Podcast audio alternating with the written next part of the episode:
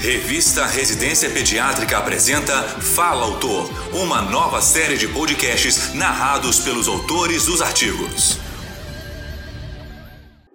Nesta edição, convidamos a doutora Clarice Fortes para falar sobre o artigo Análise Comparativa entre a Saúde Mental de Responsáveis por Pessoas com Transtorno do Espectro Autista, TIA, e por Crianças sem TIA na pandemia de Covid-19. A médica possui o título de neuropediatra pela Sociedade Brasileira de Pediatria e Associação Médica Brasileira. Ela também é mestre em saúde coletiva pelo Instituto de Medicina Social da Universidade do Estado do Rio de Janeiro, UERJ, e preceptora do curso de medicina do Centro Universitário de Volta Redonda, Unifoa, no estado do Rio de Janeiro. Ouça a seguir.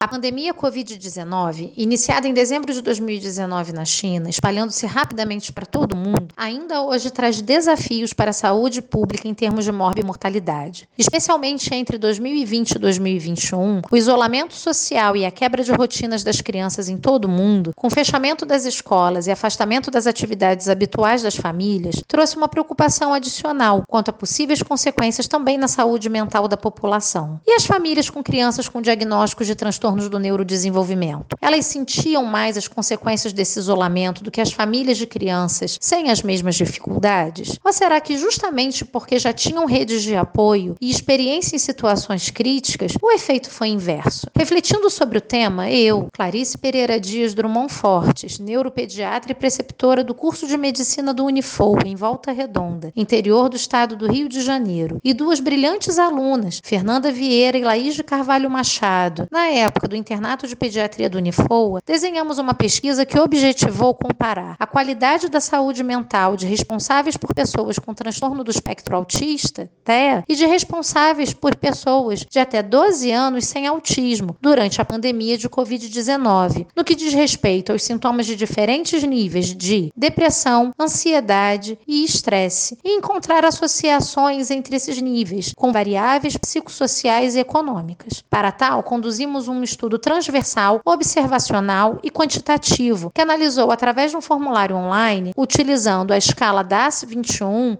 Depression Anxiety Stress Scale, um instrumento eficaz e confiável para a detecção de depressão, ansiedade e estresse em adultos. Além dele, foram propostas também perguntas referentes à caracterização psicossocial e econômica dos residentes dos municípios do estado do Rio de Janeiro durante a pandemia do Covid-19, nossa população de estudo. A divulgação realizou-se por meio de redes sociais. Obtivemos como resultado a participação de 77 pessoas, divididas em dois grupos. O grupo A, dos responsáveis por pessoas com transtorno de espectro autista, totalizando 30 pessoas, e o grupo B, dos responsáveis por crianças sem autismo de até 12 anos, totalizando 47 pessoas. Do grupo A, ou seja, dos responsáveis por crianças com autismo, 60% estavam com sintomas de depressão, 76 46,7% com sintomas de ansiedade e 80% com sintomas de estresse. Do grupo B, 44,7% estavam com sintomas de depressão, 46,8% com sintomas de ansiedade e 70,2% com sintomas de estresse. Os fatores que mais frequentemente foram citados como prejudiciais em termos de saúde mental pelos entrevistados foram o isolamento social, as atividades domésticas, a realização de atividades escolares dos filhos à distância, as atividades de cuidado dos filhos, como higiene e alimentação, as atividades laborativas dos adultos, não poder ficar em casa por causa do trabalho ou por qualquer outro motivo e medo de perder o emprego ou estar desempregado. Concluímos que o grupo A se apresentou mais acometido do que o grupo B, com mais da metade da sua amostra manifestando sintomas ao analisar depressão, ansiedade e estresse. Convidamos você a ler na íntegra o artigo com a descrição desse trabalho, publicado na Revista de Residência Pediátrica no número 1, volume 11 11